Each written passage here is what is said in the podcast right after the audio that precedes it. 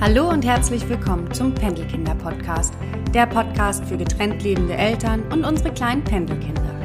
Du bist gerade frisch getrennt oder stehst kurz vor einer Trennung? Dann bist du hier genau richtig. Ich heiße Verena, bin Mama einer wundervollen Tochter, seit sechs Jahren getrennt lebend und keine ausgebildete Therapeutin, sondern jemand, der vor ein paar Jahren in der gleichen Situation war wie du.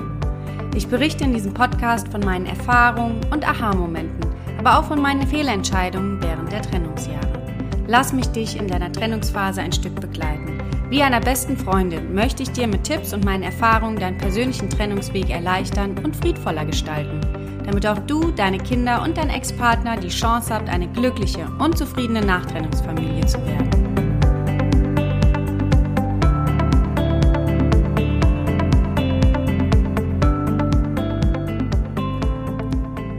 Hallo und schön, dass du da bist zum Pendelkinder-Podcast. Ich heiße Verena und ich möchte heute mit dir meine Gedanken zum Thema Erstübernachtung beim anderen Elternteil mitteilen.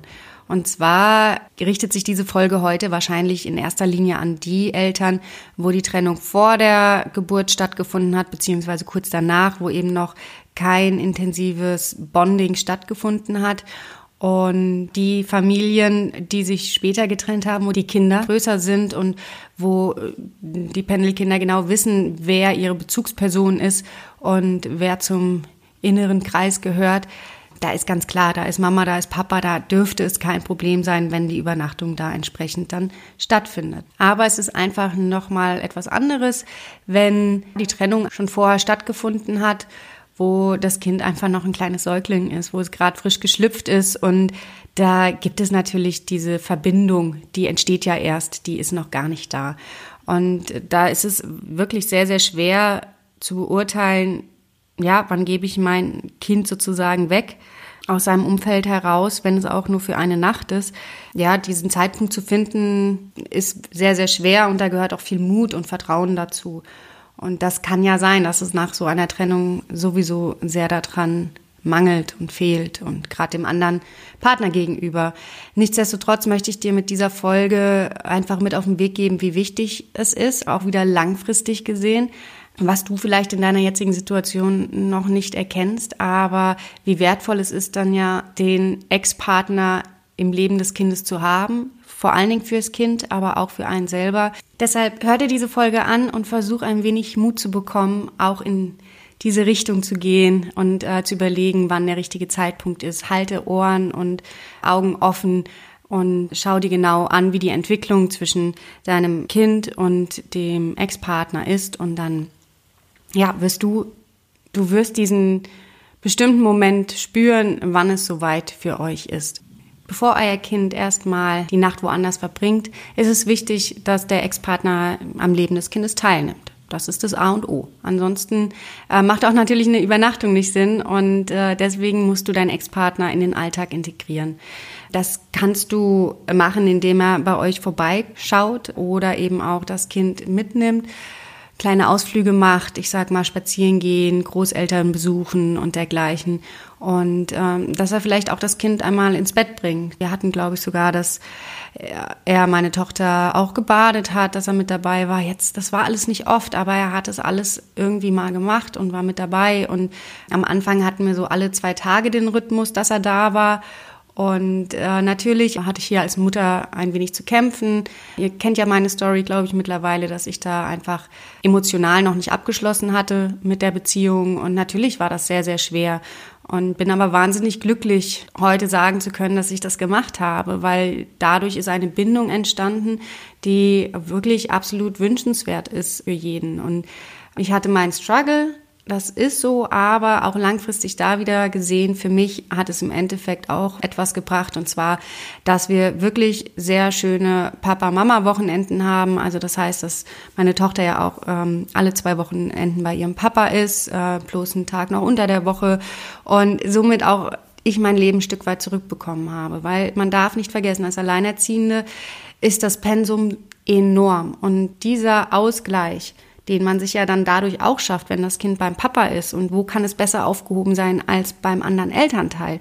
Dann ist das für einen selber ja auch absolut Mehrwert. Das ist einfach super. Hier können wir Energie tanken, hier können wir wieder irgendwo nur Dinge für uns machen. Es tut so wahnsinnig gut. Und der Anfang ist aber schwer. Das ist einfach der Anfang, nämlich dabei, den Ex-Partner, den man eigentlich nicht mehr im Leben haben möchte, trotzdem in seinem Leben weiterhin reinzulassen und die Türen zu öffnen, wenn er vor der, wenn er vor der Tür steht und das Kind besuchen möchte. Und bei so einem kleinen Neugeborenen wissen wir ja alle, ist es, dass sie eben kein Langzeitgedächtnis haben, sondern man muss die Kinder in kurzen Abständen besuchen, damit sie merken oder damit sie sich erinnern, damit sie denjenigen mit in ihren kleinen ähm, Kreis mit aufnehmen von vertrauten Personen.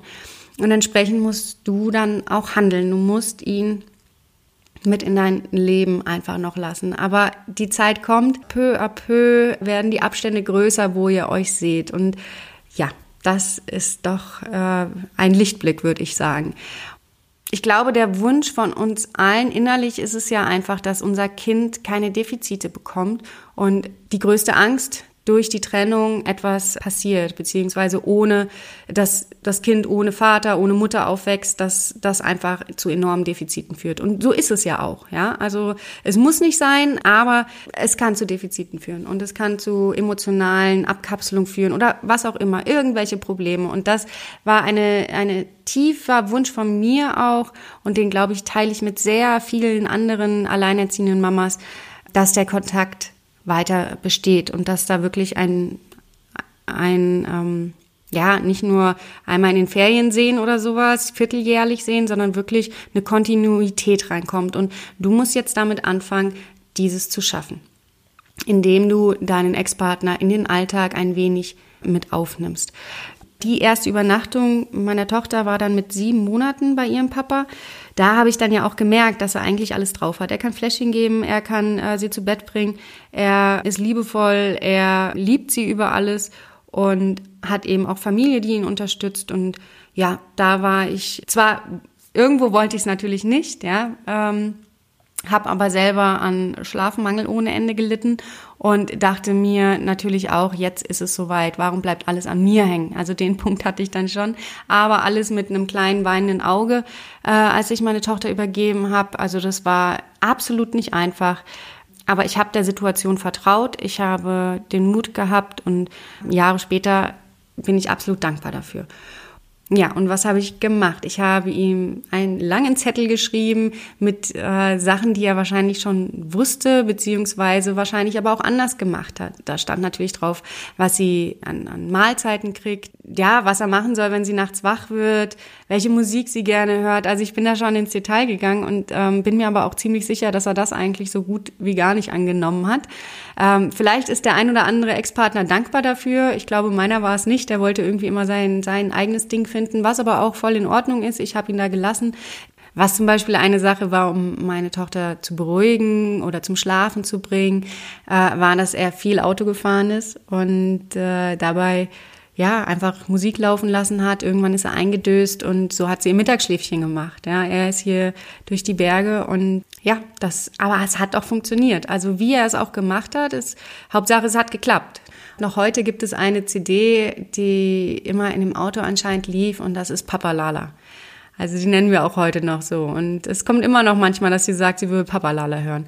Also, na, das hat dann es hat funktioniert, es hat auf seine Art und Weise funktioniert und da kann ich dir den Tipp geben, einfach vertraue, vertraue auch darauf, dass der andere seinen eigenen Weg findet und finde Mut, einfach äh, diesen Schritt zu gehen. Ich habe zum Beispiel von einer Mutter gehört, die nach zwei Jahren, also wo das Kind zwei Jahre alt war, sogar äh, noch darüber diskutiert hat, dass das Kind nicht beim Ex-Partner übernachten darf, das wäre noch zu früh und ja, das, das würde nicht funktionieren und bla bla bla. Das ist ein äh, Struggle von der Mutter selber, weil sie ihr Kind nicht abgeben möchte. Und für das Kind ja eher negativ, weil desto länger es dauert, bis das Kind da übernachtet, desto schwieriger wird es dann ja auch. Dann wird es vielleicht das erste Mal sich wirklich wohlfühlen, wenn es, was weiß ich, wann funktioniert so eine Übernachtung, wenn es acht, neun, zehn ist oder so, wenn man bei Freunden übernachtet. Aber da ist ja die Bindung, kann gar nicht so doll stattfinden. Dieses Bonding, was zwischen der Mutter und einem Kind stattfindet, sollte natürlich auch zwischen dem Vater und dem Kind stattfinden. Und da ist es nun mal, desto früher, desto besser. Und sieben Monate ist für manche von euch vielleicht auch zu, zu früh. Ich selber kann sagen, ob jetzt drei Monate länger noch gewartet oder nicht, das, das hätte keinen Unterschied gemacht. Und da möchte ich jetzt auch zu meinen Beobachtungen kommen, die ich gemacht habe, weil ich habe natürlich wirklich geschaut, merke ich irgendwie was bei meiner Tochter, dass sie Ängste bekommt oder ja, dass sie sehr traurig nach Hause kommt, wütend, irgend sowas. Und das war alles nicht gegeben. Das Einzige waren diese Verabschiedungen, die meine Tochter immer gehasst hat. Und das nicht nur bei ihrem Papa, sondern auch wenn ich aus der Tür bin, aber auch die Oma oder die Tante oder wer auch immer aus der Tür gegangen ist, gab es ein riesen Geweine und sie ist an die Tür, hat äh, gegen die Tür gehauen und ja, das ist schon diese Verabschiedung, ja, oder auch äh, später, als sie dann mal eine Freundin besucht hat und da, da hatte ich ganz lange, dass sie ihr nicht Tschüss sagen konnte oder verabschieden konnte. Ähm, da gab es ein Riesendrama. Alle Kinder sind immer einfach fein mitgegangen, habe ich das Gefühl gehabt. Nur meine hat ein Riesendrama gehabt, weil sie das Schöne nicht verlassen wollte. Und äh, das heißt nicht, dass das andere nicht schön ist, sondern es war halt gerade sehr schön. Ich sag mal jetzt bei Mama und jetzt soll ich zu Papa gehen. Und dann braucht derjenige natürlich auch erstmal wieder Feingefühl, um das, das Kind da reinzubringen in die neue Situation, eine neue Umgebung, das neue andere Zuhause. Aber das funktioniert. Ja, also auch diese Wechsel immer, die sind am Anfang, sind die wirklich vollgepackt mit, ja, Drama nicht, aber mit schlechten Vibes, sage ich mal, wenn das Kind zurückkommt aus dem einen Haus zum anderen. Aber die Zeit, die macht es, ja. Und äh, wenn ich das auf die Waagschale lege, ob jetzt es besser ist, dass das Kind diese Drama nicht durchmacht und diese, ähm, diese Trennungsgeschichten jedes Mal, sie muss sich ja immer wieder von Mama verabschieden, immer wieder von Papa verabschieden.